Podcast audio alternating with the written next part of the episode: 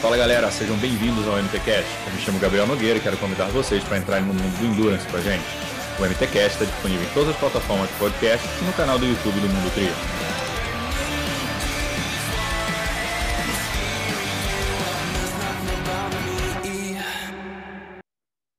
Sejam bem-vindos ao MTCast. Eu sou o Gabriel Nogueira e o nosso papo hoje foi muito especial, foi com a Carla de Pierro. A Carla é psicóloga do esporte há mais de 20 anos. Atualmente ela trabalha no COB, na Confederação Brasileira de Tênis, na Confederação Brasileira de Ginástica, é nadadora, triatleta. E nosso papo foi muito legal sobre preparação mental de atletas, agora em vias do, dos Jogos Olímpicos, preparação de atletas amadores também. Então foi um papo muito interessante. Confiram aí. Fala galera, sejam bem-vindos a mais um episódio do MTCast. Hoje a gente tem uma convidada muito especial, Carla de Piero. Oi, Carinha, tudo bom? Oiê, tudo bom, Gabriel? É um prazer estar aqui. Obrigado por achar um espaço na agenda aí para falar com a gente. Está cheio de projetos, a gente vai falar um pouquinho do que a Carlinha vai, vai, vai aprontar em 2021. E antes da gente começar a falar um pouco do nosso patrocinador, o Jogo Justo. O Jogo Justo é o maior clube de benefícios com impacto no esporte do país. Então, quer saber mais? www.ojogojusto.com.br ou no Instagram, Jogo Justo. E quem estiver assistindo pelo YouTube, tem o QR Code aqui em cima, só clicar lá que vai direto para o site do Jogo Justo. Bom, Carlinha, obrigado pelo seu tempo. É, como é que está essa loucura aí de preparação para a Olimpíada? Como é que está essa agenda? Estamos com força total, né? Então, uh, temos jogos confirmados, temos a missão sendo organizada, óbvio. Vai ser uma Olimpíada muito diferente de todas as outras, né? É, pela exceção de ser após cinco anos, porque todo mundo está esperando, porque a gente vai ter protocolos né, de muita restrição, mas está todo mundo treinando, se organizando dentro das possibilidades, né? Muitas, muitos eventos desmarcados, muita competição que não está existindo, então é uma preparação mental também bem atípica, né? Os atletas sem muita referência de como está o seu adversário e ele mesmo, porque ele não está competindo tanto, uh, um pouquinho mais de ansiedade. Uh, mas o que eu posso te dizer é que eles estão treinando como nunca. Não tem uhum. essa de ah, não vai ter, não vai, não vai bater recorde. Desculpa, eu acho que, que vai ser tão emocionante quanto seria se fosse no ano passado. O pessoal tá tão, tão, tão doido para fazer prova, né? Que vai, vai, vai ser um negócio, vai ser bem legal. E, e é o que você falou, estão sem referência, né? Um ano sem ver ninguém competindo, ninguém sabe o tempo de ninguém e treinando escondido ali vai ser, vai ser interessante. É, e... e pode trazer algumas surpresas, né, Gabriel? Sim. E eu acho que vai fazer diferença o atleta que conseguiu ser resiliente, que lidou com, né, com automotivação, de conseguir treinar apesar das dificuldades, que conseguiu manter uma autoconfiança nessa fase. Então, acho que a parte mental vai ser um grande diferencial. É, a gente vai entrar nessa parte de mental né, durante toda a conversa, acho que vai faltar boa parte da conversa. Mas assim, você está no COB, agora você é psicóloga do COB, do, da Confederação Brasileira de, de, Tênis, Confederação Brasileira de Ginástica e outros a, a, natação. Você tem aí inúmeros Trabalho, atletas. Sim, trabalho, a maioria dos atletas olímpicos que eu acompanho são da natação, tanto piscina quanto maratona aquática. Apesar uhum. de eu não trabalhar para a confederação, mas é o esporte que eu mais trabalho e trabalho há mais tempo e que eu sempre quis trabalhar. Então, para mim é uma honra estar tá lá com os treinadores e com toda a, a equipe, com todos os atletas. Eu gosto bastante de trabalhar com a natação. Você não ia conseguir fugir da natação, né, Carlinhos? Não tem como. Não tem como. Eu sou apaixonada, é um lugar que eu adoro. E, e, e, ao longo dos anos como profissional, eu fui criando uma rede muito legal de relacionamento. Então, os atletas me conhecem, os treinadores me conhecem, é, as pessoas que trabalham né, é, dentro, seja o médico, físio, então a gente tem uma relação bacana. E aí eles confiam no meu trabalho e me indicam, então é, fica fácil de trabalhar com, com os atletas de alta performance da natação. E é um esporte que eu conheço, então, Exato. né? É fácil de entender o que foi um treino ruim, um treino bom, um dia de luta, um dia de glória, então é muito bacana, adoro trabalhar com a natação. É muito natural, né, para você estar tá ali na, na água. Né? Você muito, tem atleta... você sabe que eu gosto, né? É, não, já pessoal que não conhece a Carlinha nadando, pelo amor de Deus, era sofrimento. Eu tava falando com a minha namorada hoje, falou, as Carlinha chegava na piscina lá, já sabia que ia ser um dia sofrido para ficar no pé. Chegava, era difícil, nada, nada muito. E aí eu vejo sempre marcando a Etienne te marcando, Ana Marcela, Bruno Fratos. Ana Marcela acabou de ser ouro, né? Mais um ouro na Copa do Mundo, tá? Uma máquina de, de medalhas. E, uhum. e a questão da natação, o negócio, o Brasil tem referência, né? Então o Brasil tem muitos atletas de altíssima performance, né? E tem história, né, Gabriel? A gente tem medalha olímpica, algumas na natação. Então, é, é um esporte que a gente tem uh, muita gente praticando, a gente tem treinadores de altíssimo nível e a gente tem sim chance de medalha em Tóquio. Então, temos que, temos que trabalhar para correr atrás disso aí. É um dos poucos esportes, né, Carinha, que a gente teve o legado, né, que a gente conseguiu ter geração após geração, acho que desde a década de 80 que você tem gerações uma melhor que a uma, né, superando a outra, né? Sim, uh, e é um esporte que a, as crianças e jovens praticam muito aqui, então a gente tem a chance de ter os lugares onde tem iniciação esportiva, onde tem ótimos clubes e ótimos treinadores, né, que formam bons atletas e que depois vão para os clubes uh, de alto rendimento e, uh, e vão se formando ainda mais. E a gente tem a opção dos atletas que estão indo para a universidade, né, que estão treinando nos Estados Unidos. É e, e aí voltam para competir no Brasil ou um sul-americano, né, um Pan-Pacífico, uma Olimpíada. É, não, é muito. O nível tem subido muito, né? Desde o juvenil ali já tem molecado de 18, 19 anos também já está voando. É, e é, é, porque eu, eu sou muito fã de esporte e, e, e, tem um outro esporte que você, eu sei que você está dentro, que é o do tênis, né? E o tênis a gente teve uma, um, um fenômeno que foi o Guga e depois caiu, a gente não teve a renovação, mas também o Guga foi um, entre aspas, um acidente de percurso, né? Um cara sozinho que fez. Fora não era, da curva. É, não era um programa de formação de atletas, né? E, e aí o esporte só teve um boom e depois acabou. Já a natação, natação, judô, são os esportes que você tem um, um legado, mesmo geração um, após geração, vem, vem forte.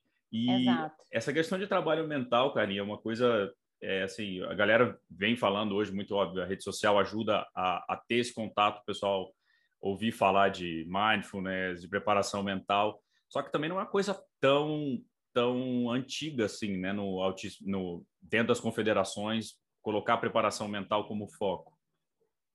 É verdade, Gabriel, não é mesmo. Uh, na verdade, uh, os pioneiros e pioneiras da psicologia do esporte começaram ali na década de 80, até teve coisa antes disso, mas muito, muito uh, pouco.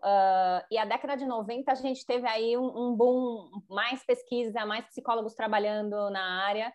É, e aí, nas Olimpíadas de 2016, a gente tinha, assim, 20 psicólogos trabalhando com os atletas. Então, assim, foi um, foi um marco muito importante. E dali em diante, cada vez mais, o nosso trabalho sendo reconhecido, um monte de publicação científica mostrando há muito tempo o quanto que a preparação mental impacta positivamente no rendimento. Uh, mas, se a gente for pensar, somos o último profissional que entrou na comissão técnica, né? Então, já tinha o preparador físico, já tinha uh, o médico, o físio, aí chegou a Nutri e depois entra a psicóloga. Então, assim, somos o último que entramos na comissão, é, mas isso não quer dizer que, não, que somos o menos importante, né? Eu acho que cada vez mais a gente está fincando o pé na, nas, nas comissões técnicas, cada vez mais é o treinador que, que quer o nosso trabalho para dividir essa dificuldade que é fazer a preparação mental. Muitas vezes são eles quem fazem é, e dão conta dessa parte, e muitas vezes tem uma sobrecarga. Então, o treinador uh, tem chamado, a, a fisio, né, os fisioterapeutas e os médicos têm indicado bastante a preparação mental, e os próprios atletas têm visto a importância é, dessa preparação também. É, porque tem muita coisa que é, é psicossomático, né? A palavra, né? Que a doença vem da cabeça, né? E a pressão que eles, é, que eles se põem acaba virando uma lesão, uma, uma doença é, física, digamos assim, né? É, é, não é tanto assim causa e efeito, mas assim, quantos colegas você conhece que antes da, sei lá, do Iron ou da prova-alvo estão uh, resfriados, machucados, estressados, resfriados. Então, assim, né, sob efeito de estresse, sob efeito de ansiedade, o nosso corpo também reage. Então, é importante que a gente tenha essa preparação uh, ah, para atingir o nosso melhor potencial, para conseguir se autorregular, para se conhecer para saber o que fazer com uma emoção que incomoda e pode diminuir performance, como regular e utilizar ela a favor. É, e, e, o atleta, acho que entra muito, o atleta é, aprende, tem que fazer a série, tem que fazer musculação, tem que fazer soltura, tem que fazer, e o atleta às vezes nunca parou para para cuidar da cabeça, né? Foi sempre no automático e de repente ele vê que, que tinha muita coisa que ele dava, que, que, que o problema não era no, a carga que ele fazia, era tava nele, né? A limitação. É, geralmente, quando eu falo sobre preparação mental, me chamam para dar palestra, eu pergunto quantas horas eles treinam, né? É, fisicamente, quantas horas eles treinam na parte técnica, eles me descrevem. É perguntar quantas horas você faz a sua preparação mental, né? Geralmente a resposta é zero.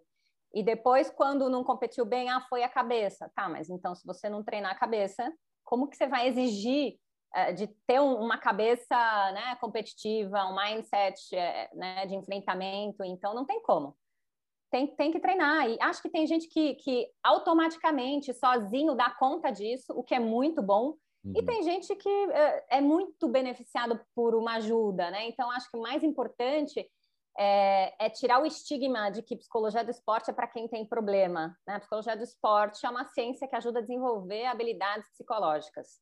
É, e aí, para você alcançar o seu rendimento, alcançar o seu objetivo, então esse é o maior uh, foco que a gente tem junto com manter a saúde mental do atleta. Né? É, e isso tem sido um, um, foco bem importante do Comitê Olímpico Internacional. Hoje em dia, eu, é, eu faço um curso, é o primeiro curso do Comitê Olímpico Internacional sobre saúde mental nos atletas de elite. Eu não sei se você já assistiu The, uh, The Weight of Gold, né? que tem um pouco da, da história. Eu, não eu fiquei sabendo, mas não, não é, tá na HBO, não é isso? Ou é do, do Amazon Prime? Isso. HBO. Isso. Isso. E, e também a, a, aquele documentário sobre, sobre as meninas da ginástica, né? Então, uhum. assim, uhum. a gente tem tido acesso a muitas questões que envolvem a saúde mental dos atletas e o quanto que né, a cobrança, o alto rendimento tem a parte prejudicial também. E o Comitê Olímpico está bem preocupado em conseguir cuidar disso, né? Então, cuidar para que os atletas se desenvolvam fisicamente e mentalmente de uma maneira saudável. E aí a gente tem estudado sobre tudo que envolve a saúde mental dos atletas, né? As lesões, depressão, ansiedade, é, transtorno de estresse pós-traumático, uso de substâncias. Então, isso tudo é, é, um, é uma área que precisa ser olhada com carinho e com cuidado, porque tem atleta que sofre, e, a gente, e sofre do ponto de vista psicológico, e a gente precisa cuidar. E, e, e, isso tudo só para fazer um link, que o atleta também procura psicologia do esporte quando ele não está bem, né? Sim. Ele procura quando ele quer melhorar as habilidades dele, e mas geralmente ele procura quando ele não está bem, quando ele não está competindo bem, quando ele perdeu a confiança, quando ele percebe que ele treina bem e compete mal, quando tem uma ansiedade que atrapalha ele, uh, quando ele está começando a ficar desgostoso com o esporte, que era algo que ele amava. Então, geralmente são nesses momentos que, o, que um atleta busca o trabalho da psicologia do esporte. E dali em diante, sanada essa parte difícil, a gente começa a desenvolver também as habilidades é, mentais e psicológicas para ele aumentar o rendimento. Hoje, você acha que os atletas mais novos, aí de 20, 20 e poucos anos, já, já entram com a psicologia do esporte dentro da preparação geral? Ou você acha que eles ainda têm esse preconceito, assim, ainda ficam até antes, Gabriel, eu cuido de atletas com 10 anos, 11 anos, 13 anos. O maior público que eu tenho são os adolescentes. Nossa, é, e depois os jovens adultos. E aí é o mais legal, porque quando a gente começa a trabalhar com as crianças e os jovens, a gente vai desenvolvendo as habilidades mentais que eles vão usar na vida adulta e quando eles forem profissionais. Então, é, esse é o melhor momento para fazer preparação mental, quando eles são crianças, estão desenvolvendo as habilidades de enfrentamento, estão lidando, uh, né, tanto o repertório motor eles estão desenvolvendo, quanto o repertório emocional e psicológico de enfrentamento. Então, é a melhor fase para a gente começar um, um, trabalho de psicologia do esporte. Vai ser muito mais fácil uhum. trabalhar com esse atleta quando ele for adulto, porque ele já tem todos esses repertórios aprendidos, todas as técnicas ele já testou, já utilizou. Então, esse seria o melhor caminho. Uh, e a gente já tem visto os pais preocupados com isso, então, é, né, buscando a preparação mental dos seus filhos uh, para eles se desenvolverem da melhor maneira. Nossa, que legal. É, porque assim, a gente fala do esporte, está falando isoladamente do esporte, mas são pessoas, né? São, são cidadãos que lá na frente, é, mesmo que o cara não vá ser atleta profissional, né? A pessoa não vai ser atleta profissional, ele é, vai sair melhor, né? Ele vai, ele consegue enfrentar as, as, porque enfrentamento tem na prova, mas tem na vida, né, também. Total, e tem muitas escolhas, né? Então, quando eles chegam ali nos 18, 17 anos, geralmente é hora do atleta escolher o que, que ele quer ser, para onde ele vai. Ele vai estudar ou ele vai treinar e a vida dele, a profissão dele vai ser ser atleta. Então, esse é um momento super difícil para os jovens e que, tendo um apoio ali, ajudando ele nas tomadas de decisão, ele sai super fortalecido. É, caso frato, sei lá, né? vou, vou, escolher, vou escolher a, a, onde eu vou estudar, mas tá, você vai para os Estados Unidos, puta, vai largar tua família para os Estados Unidos por causa do teu esporte, tem certeza, né? Tipo, é muita uhum. pressão com pouca idade, né? 18 Exato. anos não tem. Estou com 36, Exato. eu não sei decidir nada, imagina com 18. Então, então você vê a, importância de ter esse, esse suporte. E eu acho importante deixar claro, né? Uh, quem nunca fez um trabalho de psicologia, a gente nunca decide pelo atleta, né? A gente nunca diz o que ele tem que fazer. A gente ajuda ele a olhar para o cenário e ele tomar a própria decisão. Então, trabalho muito de desenvolvimento de autonomia, de desenvolvimento de autocontrole, de segurança. Então, é, isso continua no alto rendimento, né? A gente nunca diz faça isso ou faça aquilo.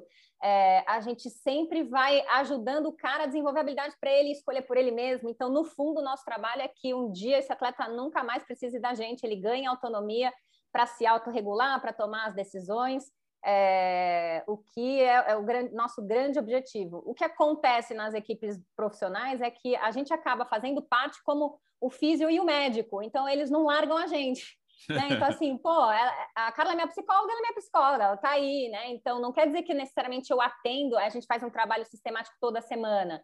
Às vezes é a cada 15 dias, às vezes o atleta fala, Carla, tô super bem, e daí ele me liga, uh, puxa, preciso eh, trabalhar isso aqui, isso aqui, isso aqui, aconteceu isso, isso, isso. Então, acaba que a gente é um, um ponto de apoio uh, que eles sabem que eles podem contar. Ah, e acaba assim, o cara tá na prova, vê você, a pessoa tá na prova, vê você e fala, puta, é, vira o gatilho para ele lembrar dos exercícios que ele tem que fazer, da visualização, mentalização e tudo, né? Você como... sabe que eu tinha uma atleta de natação que ela falava exatamente isso, né? Ela falava assim, é, ela falava que quando ela me enxergava, ela lembrava das coisas que a gente tinha conversado e que a gente tinha falado e que isso influenciava ela de algum jeito ali que era importante. Então, é óbvio, né? É, não é só comigo que acontece isso. Acho que qualquer pessoa, com qualquer pessoa que é importante para o atleta que traz alguma fonte de, uh, de confiança, uh, mas acontece, acontece. Não, com certeza. E eu vi você falando agora, o vídeo recente que você soltou semana passada, daqui a pouco a gente vai falar sobre sua série de vídeos também, é, que você falou que seu, sua vontade sempre foi trabalhar com altíssima performance. Então, altíssima, altíssima é o, a nata da nata, é o pessoal, é, são os olímpicos, né? É, qual é a diferença que você vê de um atleta no, na ponto de vista ponto de vista mental do altíssima performance de alta performance assim Uh, olha, quando eu falei ali no vídeo, né, eu estava realmente me referindo aos olímpicos, aos atletas profissionais, aos campeões né, do mundo. Então, uhum. sempre quis trabalhar com esse público. É, e, e, essa altíssima performance, a gente está falando de quem é campeão do mundo, né? Que é diferente uh, de uma pessoa que é profissional no seu esporte, mas está ralando, não tem tanta cobrança, não tem tanto patrocinador, não tem tanto, né? tanta coisa envolvida. Tem diferença? Tem. Claro que tem. Né? É, o cara que está na altíssima performance, é... primeiro que ele já passou por um funil que seleciona ele. Sério, assim, é, é alguém que tem um mindset diferenciado, não só um mindset, mas é um corpo diferenciado, é uma pessoa diferenciada, né? Então ela já chega lá com algumas habilidades que são diferentes de todo mundo e, e para mim isso é o mais legal. Eu aprendo muito com os atletas né? Às vezes as pessoas devem achar que, ah, você que ensina, pelo contrário, aprendo com o treinador, aprendo com os atletas, é incrível. E algo que eu aprendi com o atleta, eu consigo transferir para outro, e às vezes eu coloco atletas né, é, para se conversar, para um ensinar o outro, esse intercâmbio é sensacional. É, e eu acho que esse mundo da, do altíssima, da altíssima performance me fascina porque eu adoro esporte de alta performance, mas também é duríssimo, Gabriel. É assim, é, o nível de disponibilidade para esse tipo de atleta é a madrugada, porque ele está num outro fuso, é, preciso falar com você agora. E agora a gente vai falar porque é outro tipo de exigência. E isso também é um outro tipo de exigência do meu trabalho. Uhum. Eu tenho que estar mais disponível, também recebo pressão, porque afinal de contas, a psicóloga daquela atleta ou daquele atleta. Então, também estou sob efeito dessa pressão. Acho que essa é a grande diferença. Se eu trabalho com um atleta que não tem tanta visibilidade, mas ele é um atleta de alta performance, a disponibilidade é diferente, o grau de urgência é diferente, a pressão em cima do meu trabalho também é diferente. Acho que essa é a é grande diferença, né? As, variáveis mudam um pouco, apesar da gente estar tá falando de esporte. Uhum. Imagino que então nessa, quando vier pré-olímpico e tudo, aí que você fica de plantão 24 horas por dia, né? Total. E, e, assim, já estamos, né? Estamos é. numa corrida olímpica, então, assim, essa é a fase de maior exigência e de maior estresse. Então, é, é, é para mim, as Olimpíadas do Rio foram sensacionais, mas foi momento de maior estresse da minha vida, com certeza, porque é, supostamente eu era uma das pessoas encarregadas a lidar com os conflitos e estresse dos atletas, dos, né, dos treinadores, da família. Então, você imagina o tipo de carga que a gente tem que carregar. E por isso a importância da gente estar equilibrada, né? É. é, saudável, porque a gente carrega um monte de coisa nas costas, né? Muito do que a gente faz tem a ver com gestão de conflito. Às vezes né? As pessoas acham que é só, não, vamos treinar visualização. Gente, tem, tem muito conflito, tem questões de comunicação e que muito do nosso trabalho é costurar, é melhorar as relações, é conseguir dizer o que precisa ser dito, traduzindo de uma maneira que não gere né, um, uma baita briga na equipe. Então, uh, é um pouco disso também o trabalho da psicologia do esporte. O atleta já está sensível, né, pelo todo o estresse que acarreta a classificação, a, ou uma Olimpíada, ele já está ali sensível, né? Então qualquer coisa um pouquinho fora do, do contexto já já gera o, o copo já já derrama, né? É, como na vida de todo mundo, Sim. vão aparecendo complicações no meio do caminho que a gente vai tendo que resolver. Né? Não tem assim essa coisa bonita do tipo, nossa, foi, é, foi perfeita essa programação, esse treinamento e essa periodização. Não existe isso. Tem sempre um, um, problema no meio do caminho, uma adaptação a ser feita, algo que aconteceu. Com Covid, então, né, quantos atletas ficaram sem treinar e tiveram que retomar, e lesão que aparece no meio do caminho, e interferências né, de, de gestão. Bom, é um monte de coisa. E aí, se o atleta não está preparado para lidar com essas dificuldades uh, e ele se impacta muito com cada situação que aparece, ele vai desregulando, às vezes ele pode não treinar tão bem, então a gente está ali para também ajudar ele a estar tá treinando em alta performance e se regulando e enfrentando os desafios, aqueles todos que vierem. É. O, bom, você falou da pandemia, né? Essa questão da pandemia, é, como é que, bom, deve, deve ter sido bem, bem puxado, você deve ter recebido muitas ligações de madrugada porque adia pré-olímpico, adia um ciclo olímpico de quatro anos, vira um ciclo de, de cinco, e o próximo vai virar de três. É, incerteza, cancela, não cancela, não tem piscina, não tem lugar para treinar. Como é que foi essa, esse período aí? Foi super estressante, assim, nunca trabalhei tanto na vida. Uh, atletas que fazem tempo que eu não via começaram a, né, a, a me procurar, porque impactou todo mundo, gerou muita ansiedade, incerteza, mudou rotina, uh, essa sensação de não treinar para atleta é muito complicada, uma sensação de perda de controle, perda né, de treino, então uh, foi super, super difícil, né? O que eu acho que tem, acontece agora, apesar do, do contexto não ter mudado muito, a gente se acostumou e os atletas ganharam repertório para enfrentar essa incerteza.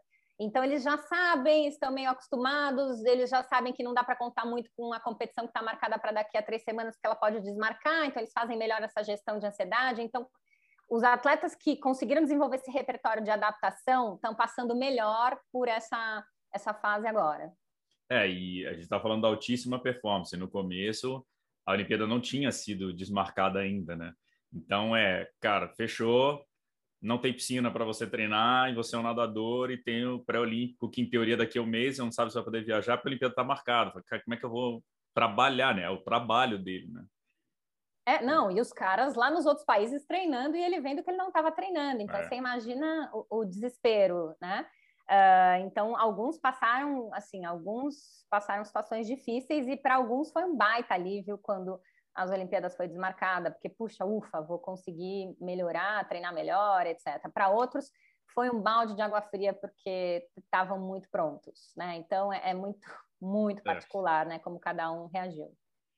Não, não é, não é fácil isso. Realmente a gente conversando com a Luísa, com outro pessoal, é alguns veem como mais uma oportunidade, mais um ano de treino, outros estão prontos e outros é questão da idade também, né, Carlinhos? Porque tem, o Brasil tem o Nicolas Santos, que está com 41, mas ele é um fenômeno, mas são 41 anos, né? Então, na verdade, não é um, um ano a mais, é um ano a menos, né? Você vai contando o reverso, né? Então. É, os atletas que já estavam se preparando para se aposentar, Gabriel, você imagina? Você estava com seu mindset de nossa, setembro eu estou de férias, eu estou aposentando, e de repente você tem que pensar que você tem que treinar mais um ano. Então, para alguns, isso foi assim muito difícil né? Uh, mas é isso aí. É. Bola para frente. Exato. E, e, tem questão de mulher também, né? Porque tem muita, muitas atletas que engravidam depois da Olimpíada, né? Que tiram, puta, eu isso. tenho um, um aninho ali mais light, vou engravidar, tenho filho, continuo. Cara, então a família é envolvida, tudo é envolvido, né? Tem que adiar plano. Eu tenho um atleta de tênis de cadeira de rodas que a né? É, é, eles estavam organizando para engravidar após a Olimpíada. E aí ele teve que virar para a mulher e falar: olha, não vai rolar, a gente vai ter que esperar, e o filho vai ter que esperar também. Então, é, teve toda uma adaptação na vida pessoal, não só profissional dos atletas. É, e é uma mudança que, ah, é só um ano, não é, porque agora o próximo ciclo tem só três anos, né? Então, tirou então, o ano tem gente leve. que já está é. Pensando, não vou parar agora, porque agora só faltam três. Então tem, é. tem tudo isso, tem, tem toda essa novidade. É, o ano leve, né, que entre, entre Olimpíadas, né, o ano pós-olímpico é sempre mais ali, mais aberto. É, o pessoal vai nadar distância que não nadava, o outro vai correr distância que não corria, fazendo triatlon que não fazia. Não, né? Agora voltou todo mundo falando, uhum. não vai uhum. ter isso, é a Olimpíada, a Olimpíada já volta, já vai para planejamento. E uhum. a gente tinha conversado com você, né, para a gente abordar, a gente teve foi curioso que dois podcasts que eu gravei aqui abordei assuntos os entrevistados, um foi o Mansur e pô, conversar com o Mansur, Mansur 70 anos, né, de, de triatlo, brincadeira. falei até com o Mansur, eu falei, Mansur, o que, que você vai fazer quando você sair da, da do Sub-23? Você já está há um tempo no Sub-23 e tal. É, e o Mansur contando o caso, né, a gente entrando nesse lance da idade, que o Mansur tem 50 anos de idade e teve queda de rendimento em relação à idade e como é que é a aceitação né? Se você tem atletas mais velhos, como é que é o trabalho mental para que esses atletas mais velhos entendam que a performance vai cair? É, para alguns casos, exceto o Nicolas Santos aí também que não, mas também foi se descobrindo, né, uma forma diferente de treinar. O cara não vai nadar 10, 15 pau por dia, não vai fazer dobra todo dia, tudo muda, né? Mas é, como é que é? você falou que é, é legal trabalhar com né, os adolescentes e agora como é que é trabalhar com os mais velhos que estão se cobrando a mesma performance de antes, só que agora com muito mais idade. Uhum. Você sabe que eu, eu, eu, fiz um post outro dia porque me fizeram essa pergunta, né? Como que é uh, lidar com estar mais velho e lidar com os limites do corpo, né? E aí eu fiz um post, é muito engraçado porque esse assunto é muito polêmico entre principalmente os atletas amadores, porque os atletas olímpicos, né? É, é, é o trabalho deles e tem uma hora que eles encerram e aí a relação com o esporte ela fica diferente e é particular com cada atleta, mas com os amadores a gente tem essa coisa de manter performance, né? De querer sempre melhorar e de querer sempre atingir uma marca melhor. Uh, e, e aí eu falei que a idade é um limitador, né? E que o importante era a gente conseguir se adaptar, renovar metas, né? Continuar desejando, mas sair um pouco fora da caixa e pensar em coisas novas e lidar com as limitações, uh, conhecer as limitações, se adaptar às limitações. Bom, tive chuva de comentários do tipo. Uh, não, mas veja só, eu tenho 50 anos e, e, eu tive altíssima performance, melhorei muito a minha performance é, depois dos 50. Uh, e eu não, nunca quis dizer que você não pode melhorar depois dos 50, mas que a idade, né? E a gente, se a gente pensar biologicamente, fisiologicamente, a gente tem perdas, né? E eu acho que você sente, eu sinto, né? Eu comecei triatlon com 19 anos, eu tenho 42, pra, tá completamente diferente um pós-treino, como são as dores, o quanto que eu aguento de carga, é completamente diferente e tudo tem a ver com a idade. Isso não quer dizer que, que eu tô mal, pelo contrário, eu tô, eu tô super bem, mas assim, é muito diferente de quando eu tinha 20. E tá tudo bem, eu acho que a gente no, no ambiente amador uh, e o esporte que a gente faz, que é o triatlon, Ironman, ele tem uma característica muito de superação e de você sempre melhorar e disso ser uh, uma grande meta. E eu acho que às vezes, né, de superar limites. E, e eu sou super a favor a gente olhar para os limites. Eu não tenho nenhum problema em, sabe, em treinar forte. Você me conhece, Gabriel, eu, né? Eu saio para nadar ou para competir, eu vou deixar o meu melhor ali. Mas eu acho bem importante a gente saber reconhecer os nossos limites, porque isso é um ato de autocuidado. Né? Então, o dia que eu estou cansada ou o dia que eu não recuperei bem, cara, eu descanso, simples assim, porque eu conheço o meu corpo e eu acho que as pessoas que trabalham muito superando o limite, às vezes elas não elas estão contra o autocuidado, elas se machucam mais, elas se colocam mais em risco, elas têm consequências piores e perigosas para elas. Então, é, é, eu acho que, que, lidar com o limite é uma questão de autocuidado, é uma questão de sabedoria. É, isso não quer dizer que a gente não possa fazer nosso esporte pelo resto da vida, que a gente não possa fazer Ironman com 60 anos, é, mas eu não faria um Ironman todo ano, Carla, por exemplo. Né? Para mim, eu, Carla, assim, para mim tem um, tem um prejuízo para mim. Né? Eu uhum. prefiro fazer um short triathlon, jogar beach tênis e surfar. E pra, eu descobri que isso, para mim, é um, um, super prazer, né? E, e, a gente vai perdendo muita referência quando a gente está no triatlon. As pessoas que não fazem triatlon uhum. e, e, aí se compara com a gente que treina todo dia, eles falam, nossa, você faz tudo isso? Puxa, a gente faz, a gente tá nem aí que a gente treina todo dia, né? E eu acho que é importante a gente olhar para esses limites com um certo carinho, não achando que a gente precisa romper todos eles, sabe? Eu acho que isso gera saúde mental. É, a cobrança é legal, né? Mas você tem que entender também seu momento, né? Eu, bom, a gente treinou junto muitas épocas, eu era sempre daquela galera que pressionava por tempo. A, piscina onde a gente nadava, o pessoal pressionava por tempo e tudo. E quando eu fui fazer, eu demorei um tempo para conseguir voltar a ter vontade de fazer prova, sabendo que eu não estava treinando bem. E eu falei, pô, mas eu tô tudo bem se eu fizer um, meio iron 20 minutos acima do meu tempo. Se eu não estou treinando bem, eu tive outro problema de, de família e tudo, é, doença do meu pai, e eu falei, tá, é um, eu gosto do esporte, eu tenho que estar aqui pelo esporte, não pela, pelas metas que, né, pelo tempo. O tempo, pô, eu sei que se eu treinar, conseguir treinar, beleza, mas estou viajando, família, não adianta cobrar que você vai fazer o seu melhor de novo sempre e também sentir isso, né? Depois de um tempo, é, aquele vinho que você toma à noite, às vezes a ressaca é muito maior do que quando você tinha 20 e poucos anos, em cinco minutos 20 e poucos anos, chegava de madrugada da balada, você conseguia fazer teu longo de corrida normal, depois não consegue. Mas você vai aprendendo também a ser inteligente, né? Você vai sabendo a hora Exato. de tirar o pé. É, semana passada eu, eu, fiz um, um teste de VO2, eu uhum. fiquei uns dois dias. era era dois, dois de 20 minutos no limiar, eu fiquei uns dois dias para me recuperar torto, tá torto no sofá você está contando a sua experiência, assim, o último short triathlon que eu fiz, Gabriel, sério, eu demorei, eu acho que assim, uma semana para me recuperar. Eu estava tão acabada depois que eu fiz, eu falei assim, gente, que que é isso? Nunca mais eu vou fazer esse negócio sem treinar direito, porque o impacto é muito complicado. É, mas voltando no que você estava falando, né? Olha a dificuldade que a gente tem, principalmente a gente que é competitivo, de se inscrever numa prova e fazer uma prova com tempo pior, né, do que a gente já é, foi capaz de fazer. Eu acho que isso mexe na nossa autoestima de um jeito do tipo, nossa, tô piorando, né? E, e pior, pior se as outras pessoas reconhecem isso. Quase que a gente mistura a nossa identidade com o nosso tempo final. Se eu sou, geralmente eu ganho em primeiro, segundo e terceiro, e eu chego em oitava, é quase como se não, não sou mais aquela pessoa. Então, olha o que vem acontecendo com os atletas amadores, é muito parecido com o que tem no, no, no mundo profissional. A gente tá ganhando uma identidade que está completamente entrelaçada com o que eu sou no esporte. Não é à toa que né, no, no Instagram hoje em dia os corredores colocam o tempo da maratona, os triatletas o tempo do Ironman, porque supostamente isso que define eles. Se a definição de mim mesma é meu tempo no Iron, se eu faço um tempo pior, ferrou. Eu não sou mais aquela pessoa. Então, olha, olha onde a gente está chegando, né? A nossa identidade, ela está ali grudada no nosso resultado. Isso é um pouco perigoso, tá?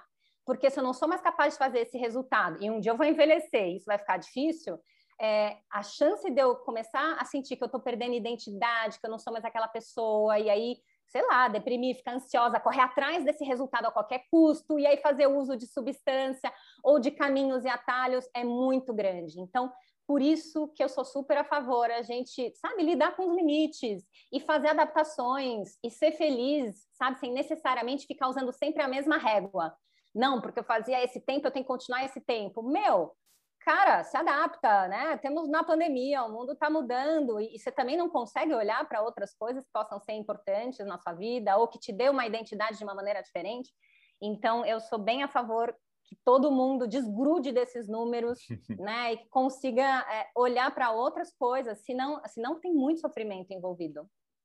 O, isso, isso, é, isso é bem legal que você falou, porque eu passei exatamente por isso. Eu falei, vale a pena, não vale? E eu comecei a ver que as provas que eu tive a melhor performance, eu não consegui observar nada da prova. O pessoal, puta, viu que lindo a montanha, que não sei o quê. Cara, não vi nada, tava não sei quantos watts, que tinha que dar 85%, se não fosse 85% eu não ia conseguir correr, que não sei o que, não sei o que lá.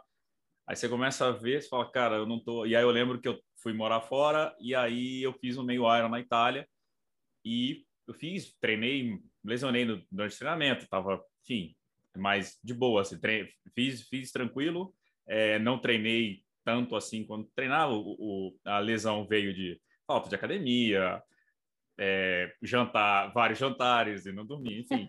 Ia pedalar quatro da tarde no, no, sábado, enfim, fiz, acho que, sei lá, 20, 25 minutos pior do que o meu melhor tempo, mas eu nunca me diverti tanto numa prova é, porque eu dava high five para as pessoas enquanto eu corria.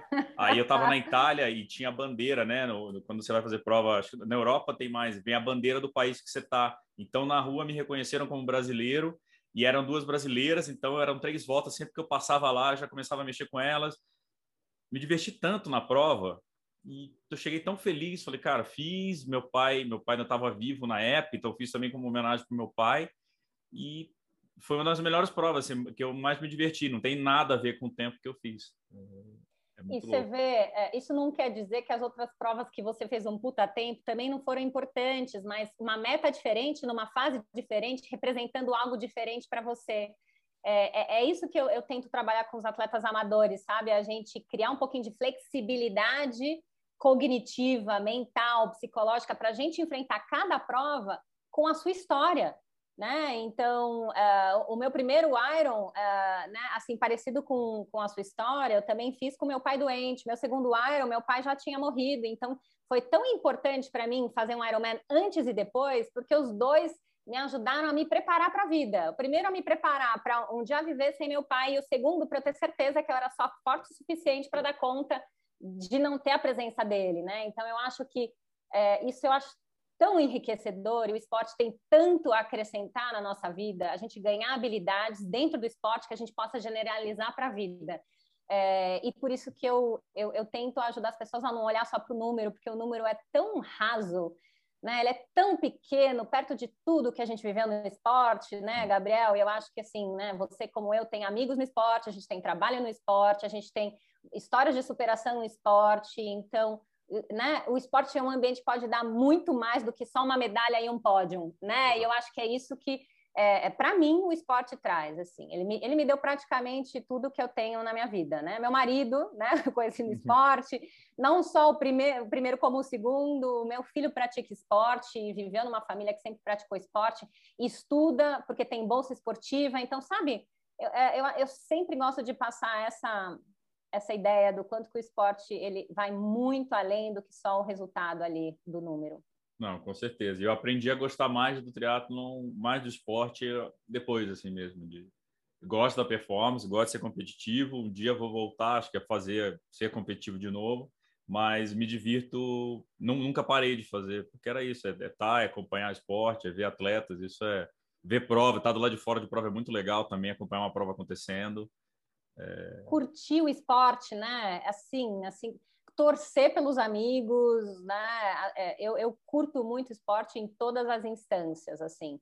É, e, e, eu gosto de propagar isso porque eu vejo gente sofrendo com esporte, Gabriel. Você deve ver também. né? Assim, um nível de sofrimento de, nossa, eu não cumpri a planilha, eu sou péssima, não tenho disciplina. Nossa, eu fui mal e aí deprime porque foi mal no Ironman. É, isso me assusta e me preocupa porque é, essas pessoas vão parar no meu consultório, elas vão lá pedir ajuda. Eu não estou bem por causa de um resultado uh, de uma prova que eu fiz e eu sou um atleta amador, né? Então Uh, tem um custo muito alto quando a gente olha o esporte só através do rendimento, quando a gente gruda nele e no número e no resultado, é, é, né, imaginando que eu só sou alguém porque eu tenho esse resultado. Gente, a gente é muito mais do que isso, né? A gente não é só o número ali que a gente representa. Eu lembro, e aí, abrindo o coração, né? É, eu e a Carla, nós treinávamos na, na mesma piscina aqui na Riboc, em São Paulo, e era difícil chegar na Reebok segunda-feira quando você tinha um resultado ruim no domingo. A galera da piscina cobrava, era um era nível muito alto, eram atletas muito competitivos lá. Mandar inclusive um abraço para o Duda, que era o que mais buzinava todo mundo. é, é, era, era fogo. É, você chegar lá quando tinha resultado ruim, era, era, era tinha pressão. Já, já, já soube de atletas que abandonaram prova, que sabiam que não ia conseguir fazer seu melhor e não queriam chegar na piscina com resultado pior. É, você vê o nível que chega de cobrança de uma coisa que não te não é teu, teu emprego, né?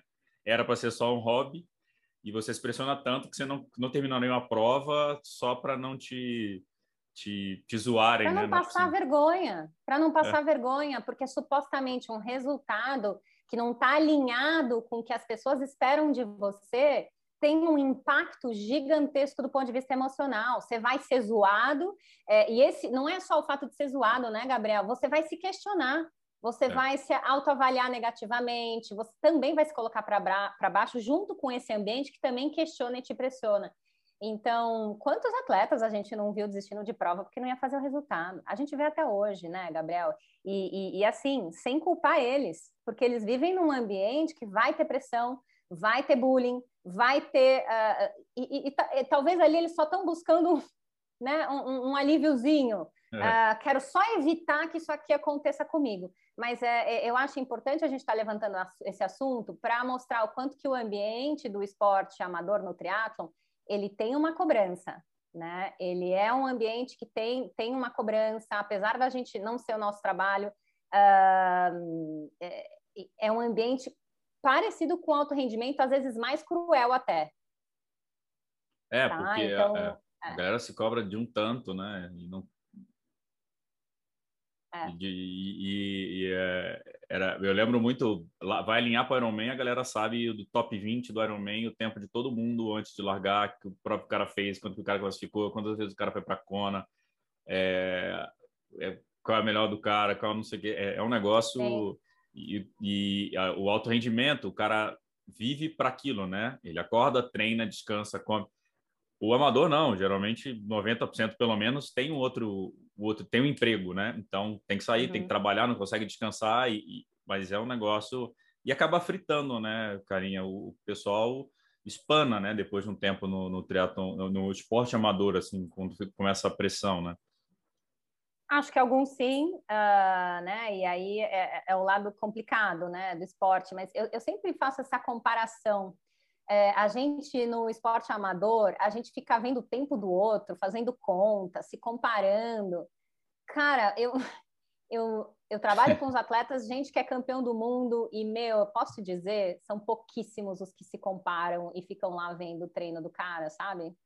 É, eu nunca ouvia Ana Marcela falando, putz, é, tal menina está fazendo isso. Cara, nunca. Né? Uma, uma campeã, um campeão, eles estão olhando para o deles, eles estão se comparando com eles mesmos, eles estão focando no treino deles. Então, é, acho que esse é um recado legal. A comparação, ela mina, a comparação, ela é um baita problema, porque você não conhece a vida, o histórico uh, daquela pessoa, então não dá para julgar se ela foi bem ou se ela foi mal, você não sabe o que, que ela fez, né? E nem a genética. Então, puxa, good for her or good for him. Que bom que ele foi bem ou ela foi bem. E olha para você. E outra coisa que eu acho é que a gente deveria mais se inspirar, né, é, nas pessoas do não parar e ficar julgando. A gente tem uma habilidade ótima de julgar o outro o tempo inteiro e de se julgar também, né? É, não estou bom o suficiente, deveria estar tá treinando mais, eu não tenho autodisciplina. Então, a gente tem um auto-julgamento muito grande é, que às vezes também é potencializado por um ambiente que tem muito julgamento. né? E tem muita comparação. E eu tenho visto isso acontecer no, no esporte amador, muita comparação, muito julgamento, e aí o ambiente começa a ficar hostil, né? Diferente daquele ambiente gostoso, que você vai para o treino, você encontra seus amigos, tem até competitividade, mas aí tem uma zoeira, uma brincadeira no final, é. e você se diverte. Fica esse ambiente de tipo, não vou para a piscina porque vou ser zoado porque eu não, não fiz é. O tempo que supostamente eu deveria ter feito. Então, acho que quanto mais a gente resgatar esse esporte gostoso, esse ambiente familiar, divertido, melhor né? Por enquanto difícil, porque a gente não consegue treinar muito em grupo por causa da pandemia, mas em algum momento a gente vai conseguir ter essa coisa de se ver todo mundo junto de novo e, e vai ser muito legal.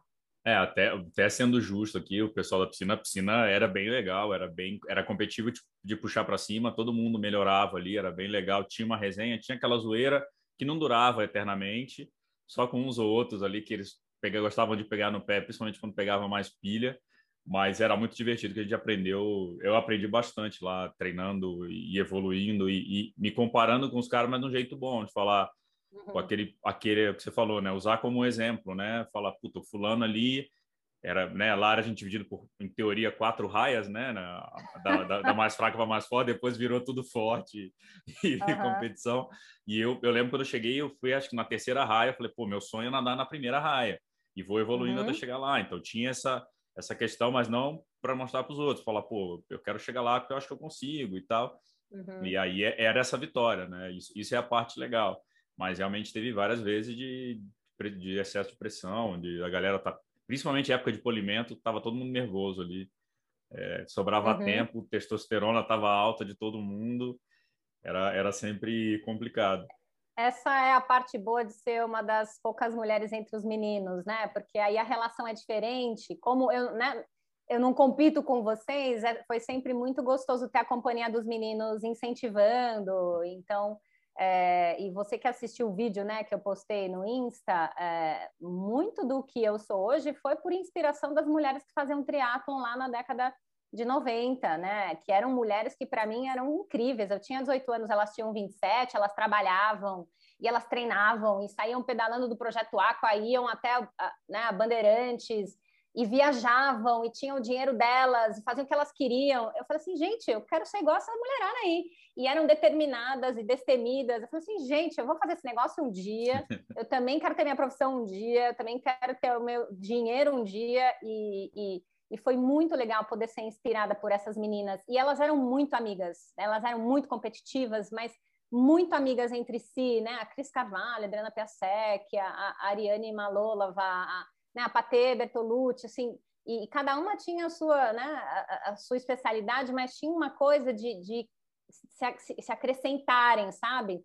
E hoje em dia eu vejo a mulherada mais rivalizando. Eu falo, não, gente, vamos retomar essa coisa da gente juntas se fortalecer. Então, é, esse é um outro objetivo que eu tenho. É, de, puxa, vamos retomar essa coisa gostosa entre as meninas, sabe? A gente pode crescer muito juntas.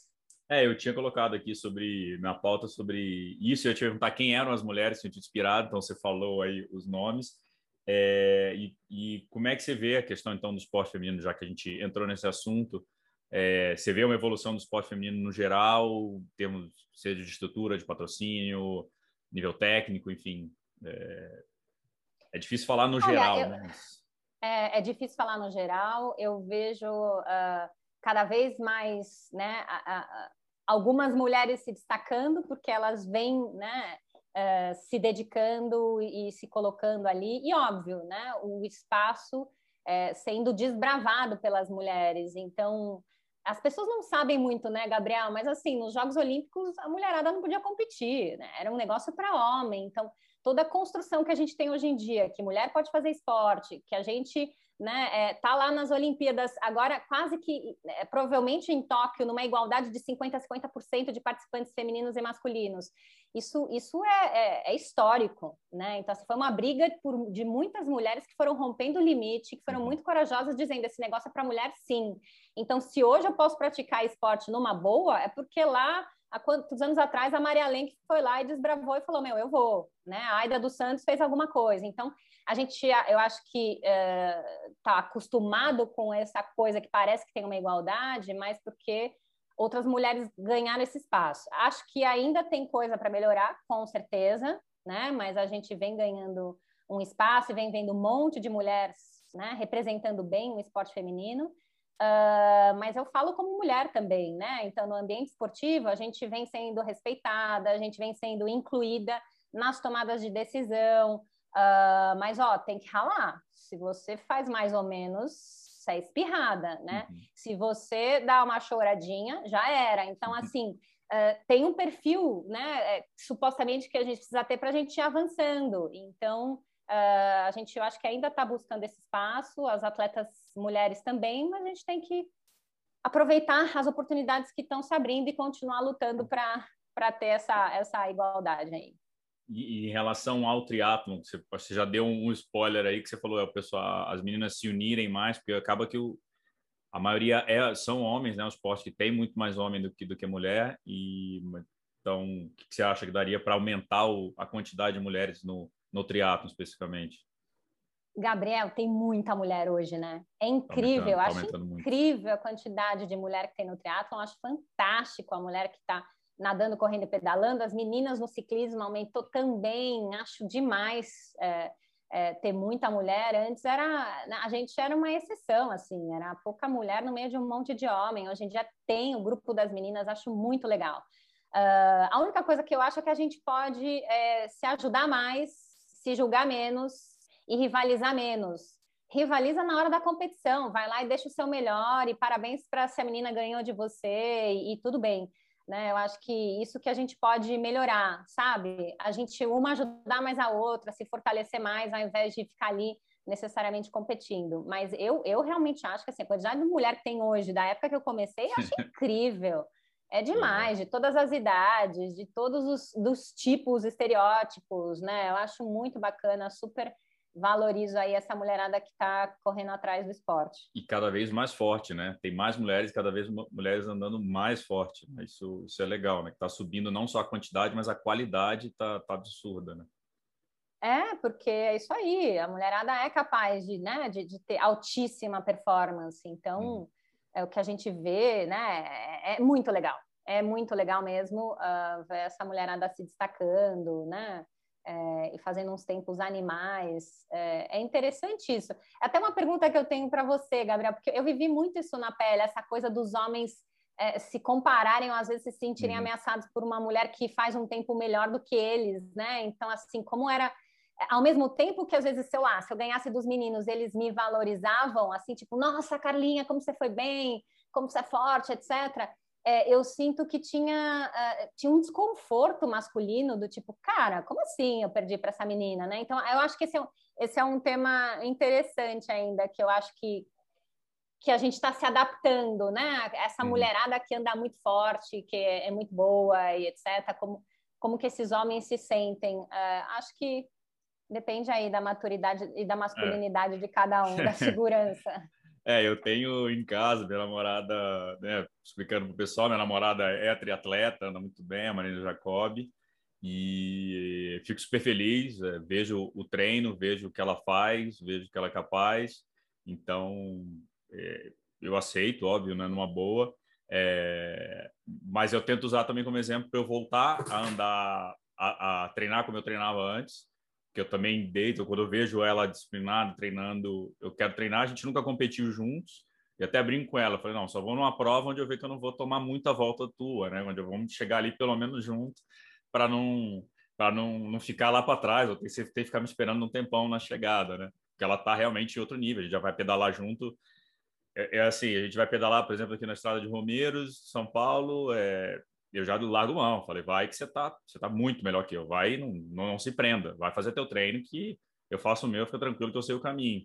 Então, é aceitar. Eu acho que quando você tá do jeito que tá, a gente é, treinei, a gente treinou com muitas mulheres fortes, é, é assim, é, é usar como exemplo para você treinar também, mas não usar isso como, nossa, perdi para uma mulher e a gente vê isso na prática, né? A mulher passa, ultrapassa, é. os caras não deixa, fecha, que não sei o quê aceita que dói menos e treina. É, é eu acho que é, aí tá a diferença, né? É, é, bater no ego e você se sentir inferior porque uma mulher tá melhor que, que você, ou você valorizar, puta, que legal, quanto será que ela tá se treinando e se preparando, né?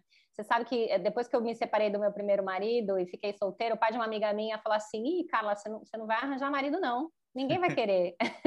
ninguém vai querer você, porque assim, você ganha dos meninos. E eu falei assim, ah, vou, vou sim, vou sim. E, e no mesmo ano eu conheci meu marido, uh, a gente fez o Ironman na mesma prova, eu cheguei, sei lá, meia hora na frente dele, é, e, cara, e ele fala para mim, puto orgulho, né? Que você vai bem e, e, assim, menor problema em você nadar melhor, pedalar melhor do que eu, chegar na minha frente, né? Eu acho que isso é, é, é um pouquinho de maturidade e de é. uma masculinidade saudável.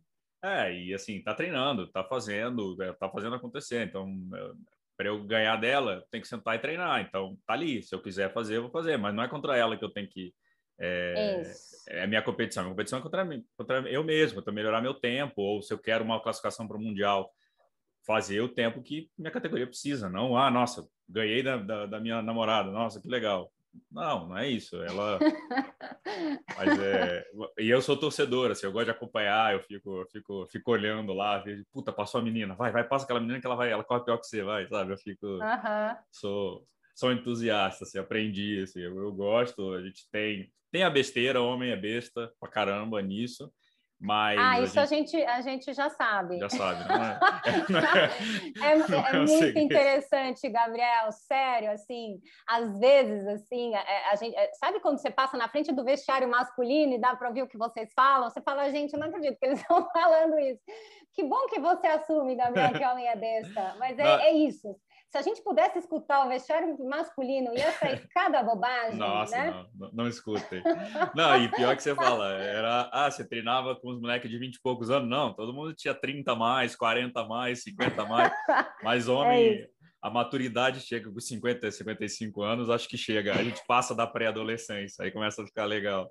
Eu é. acho que vocês pioram quando vocês estão em grupo. Pior, Sério. Muito, muito. Vocês reduzem. Nossa, vocês dão uma regredida total.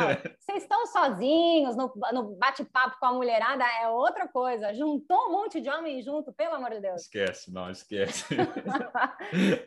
Ô, Calinha, falando em mulherada, é, a gente entrevistou a Luísa semana passada, a Luísa Batista, ela citou você, que ela te procurou para fazer o trabalho com ela. Como é que foi esse negócio da Lu? Assim, achei mega legal ela, né, ter o, o partir dela a iniciativa de, de procurar né, de, de entender que, que ela tem a melhorar. E mas conta assim como é que foi um pouquinho desse trabalho com ela. Está sendo, né? Ó, a gente já trabalha há uns quatro anos. Uh, e na verdade o contato primeiro foi feito com o Eduardo. O Eduardo me ligou e contou um pouquinho como que era, o que ele achava que podia melhorar. E ele pediu ajuda também. Olha, isso aqui, isso aqui, eu não, eu não sei o que fazer com essas situações Legal. aqui específicas você pode me ajudar? Eu falei, posso. E aí conheci a Luísa e aí é muito legal, né? Trabalhar com triatlon. É muito legal. É muito legal trabalhar com um esporte que você conhece, que você está envolvida, que você é torcedora. E a Luísa é incrível, né? Ela é, assim, muito raçuda, muito forte, muito dedicada. Então, o trabalho com a Luísa é, é um trabalho de quatro anos. É muito legal ver a evolução dela a gente pode falar sobre, sobre, ela, porque é público, porque ela fala hum. que eu sou a psicóloga dela, né? Se é. fosse um outro, né, um outro atleta que nunca tivesse falado sobre isso, eu não poderia estar falando. Uh, mas é, é, é, um trabalho exatamente para desenvolvimento de habilidades psicológicas, então a gente desenvolveu bastante coisa. A Lu é, é uma menina super simples, né? E assim, ela tinha dificuldade de, de se comunicar e comunicar algumas coisas que ela sentia, então a gente hum. fez todo um trabalho de desenvolvimento de habilidades sociais, né? Inclusive para ela conseguir descrever uh, coisas que ela sentia, uh, se comunicar melhor ali, dar os feedbacks para o treinador. Então, foi tudo isso que a gente foi trabalhando juntas, né? Tinha um grau de ansiedade alto também, que a gente foi desenvolvendo ferramentas para ela lidar com isso. E hoje em dia é incrível. Às vezes ela, ela me relembra de coisas que a gente trabalhou juntas e, ah, não, mas eu já fiz isso, já fiz aquilo. Então, assim, é super dedicada. Uh, e uma menina que, assim, foi campeã pan-americana, né, Gabriel? A nossa primeira campeã pan-americana no triatlon. Então, assim, é, ela fez história, ela faz história. Quem não conhece a Luísa tem que conhecer, tem que né, ir lá e valorizar a história dela, nossa primeira triatleta mulher que ganha uns Jogos Pan-Americanos. Então, foi incrível o feito dela e agora está treinando aí para ir para o ciclo dela de Tóquio. Uhum. É, no caso da Luísa, a gente gostou de demorar mais um ano, porque é óbvio, né? No triatlon, quanto mais quilometragens percorridas melhor e, e a equipe dela é fantástica, a estrutura que ela tem é fantástica e a gente tem um apoio muito bacana ali da, da CBTRI. A gente vê isso acontecendo, então estamos é, torcendo muito para ela poder fazer uma Olimpíada em altíssimo nível. É, e, e outra, você falou da, da, questão de comunicação, eu até brinquei com ela no podcast que ela, ela eu falei, é a revelação do, da rede social do ano, porque a Luísa começou a gravar vídeos é, falando, e eu também conheci a Luísa, você vê a Luísa realmente, ela é bem tímida, bem, bem simples, fica calada lá na dele, e ela, né, na dela, e ela gravando vídeos, patrocinadores, eu brinquei, falei, pô, revelação e tal, tá aprendendo com a Jennifer, tava ela e a Jennifer junta, né, a Jennifer muito mais é, é, comunicativa, né, e a Luísa falou, puta, não, realmente, estou testando, eu sei que eu preciso, até para patrocinadores, para conseguir mais coisa, é um, é um trabalhinho, talvez também a dedicação dela nessas outras coisas, não só no nada pedala e corre, né? Sim, e, e isso, Gabriel, ajuda a nadar, pedalar e correr porque Sim. é um treino de enfrentamento. Quando você não se sente tão confortável para fazer uma coisa e aquilo te dá ansiedade, você vai lá e se expõe a isso, a gente chama isso de é, treino de dessensibilização. Então, quando a Luísa né, vai lá e treinar a vergonha dela, lidar com a ansiedade que ela tem, se expor no, na rede social, ela está fazendo um baita treino de dessensibilização e um treino de enfrentamento, que também ajuda ela dentro da prova, na hora que ela tem que tomar uma decisão, colocar a cara no vento, to, eh, né, é, é, se sentir protagonista. Então, como que você vai ser atleta de alta performance se você tem dificuldade de ser protagonista? Então, essa é uma coisa que a gente desenvolve nos atletas, né? Então, você precisa gostar de ser protagonista, de, de, de aparecer de alguma forma, né? Então, é, e isso tudo são habilidades que a gente pode desenvolver. Então, a gente estrutura isso dentro das sessões, deixar claro qual que é né, as ações que a gente vai ter. Uh, eu, eu, geralmente converso muito com o Eduardo para entender que momento que a gente está, o que, que você acha que vale a pena a gente trabalhar. Então, ele também direciona muito o meu trabalho. E eu gosto muito de trabalhar com os treinadores. Eles são meus grandes parceiros, eles que estão com o atleta o dia inteiro, eles que sabem o ponto forte, ponto fraco. Então, não tem por que eu estar tá longe deles. Então, o nosso trabalho, o meu trabalho geralmente é, é, muito perto deles e eles me ajudam bastante. E sempre que dá, eu também dou suporte para eles, porque eles também precisam, às vezes, de, né, é, de, de uma ajuda ali, de um apoio, porque eles também estão sob pressão e sob estresse o tempo inteiro. É, porque eles acabam absorvendo uma carga para não passar para o atleta, né? Às vezes, muitas vezes, para não pressionar mais o atleta. Só que ele também é ser humano, né? E o cara tá ciclo pós ciclo, pós ciclo, pós ciclo, com um monte de atleta. É, o Braz está com três, são três ou quatro atletas ali olímpicos, né? É, e paralímpicos. Agora, isso na natação, eu lembro do Albertinho, que tinha 20, 30 caras para a Olimpíada. Imagina segurar essa a bronca desse tanto de gente uhum. é, pressionada atrás de, de, de, né, de, de segundos, milésimos de segundo, enfim. Mas é, mas é muito legal. E até conversei na, na entrevista com, com a Luísa, estava a Jennifer junto. Eu perguntei para a Jennifer, a Jennifer falou: É, ainda não fiz, mas acho que eu vou precisar fazer também, não sei o quê. Então, uhum. a Jennifer está entendendo tudo ainda, né? Chegou há pouco no, no, no, esporte, mas é legal ver que os atletas já estão abrindo assim, falando: Não, eu preciso realmente ver isso, é a, a coisa que vai me ajudar. Então, é legal ver esse espaço crescendo também e, e ver a diferença que faz na vida do atleta, né? No, e, e você deu o exemplo do Albertinho, né? Uh, é incrível como os, os treinadores que estão na alta performance, Gabriel, eles também são diferenciados. Eles não estão lá à toa. Eles chegaram lá porque eles aguentam mais pressão, porque eles, no, no que eles fazem, eles são muito bons, muito bons. É, e é incrível o que eu aprendo com eles nesse manejo de, sabe, de lidar com pressão, de ser assertivo, de lidar com cobranças externas, de conseguir motivar o atleta na hora certa. Então, assim, esses treinadores também têm um diferencial, é, sabe, mental, psicológico bem, bem importante. Não chegaram ali à toa, né? Não, não.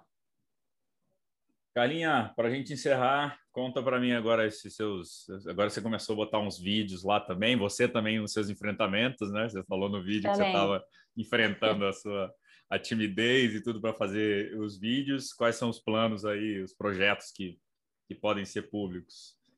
É, é, na verdade, né, Gabriel, nunca é fácil você se expor, expor a sua opinião ou expor conteúdo, porque sempre vai ter uma crítica ou um julgamento. É, eu também sou bastante perfeccionista, então para mim é um grande desafio, sabe, me colocar na rede e para colocar informação ali. E, e, esse, na verdade, é o meu grande desejo, né? É, é usar as redes sociais para alcançar as paredes que vão além do meu consultório. Hoje em dia eu não consigo atender mais ninguém, né? A minha agenda está fechada, está lotada, é, e eu tenho uma equipe que agora me ajuda nos atendimentos, eu, eu, participo da primeira sessão, eu supervisiono esses profissionais, mas a ideia é, puxa, mas uh, por que não passar conhecimento da psicologia do esporte para fora do, da, do consultório?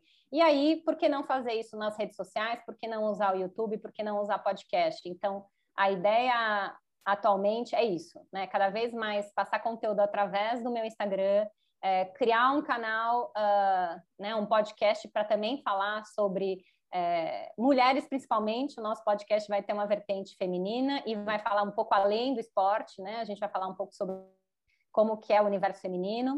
Uh, e a gente tem aí uma ideia de também ir para o streaming. Então, logo mais temos temos também conteúdo em todos os formatos. Estou é, bem feliz de estar tá ampliando isso tudo, desses projetos novos, e o podcast real, realmente é um queridinho, assim, uhum. foi a partir dos podcasts que eu fui fazendo que eu fui pensando nessa ideia de, puxa, a gente pode colocar mais conteúdo para as pessoas, né? Então, comecei no Endorfina, passei pelo Café com Tri, pelo Três Lados da Corrida, passei pelo podcast da, da UOL, da Runners, então, assim, foi sempre muito legal o retorno das pessoas, então, por isso que a gente já vai começar com o podcast, é, e vamos ampliar aí para todas as outras é, outros canais de comunicação que a gente pode ter. Não, animal. Eu acho que também uh, essa questão de dividir conteúdo, você melhora o ambiente como um todo, né? Porque você está falando que a psicologia, a gente começou falando que a psicologia do esporte é recente, né? No, no mundo, né? dentro das federações, federações. Então, quanto mais você espalhar, o pessoal que estiver fazendo a, a psicologia agora, está começando, fala, será que eu vou para o esporte? Não vou para o esporte? Começa a ter conteúdo, conteúdo em português. A gente sabe que muitas vezes é difícil achar conteúdo na nossa língua. É, uhum. Quem não fala inglês é, acaba não conseguindo ter muito acesso. Então, é, você nivela para cima, né? Você vai subindo o sarrafo e todo mundo tem informação. Acho que é sempre legal dividir, contar os e casos. Informação baseada em ciência, em Sim. prática, né, Gabriel? É o que, eu, que a gente tem visto na rede. Às vezes é uma informação muito superficial e às vezes uma informação um pouco enganosa, uma informação que está enviesada. Então, esse é meu grande objetivo, né? Já que tem tanta gente falando de preparação mental, então vamos falar de preparação mental baseada em evidência, baseada nos estudos, baseada num trabalho sério. Então, uh, eu achei que valia a pena entrar nesse cenário. Não, com certeza vale. Vai ser legal. Estou curioso. Quero ver quando sair a gente divulga aqui também no Mundo Tri.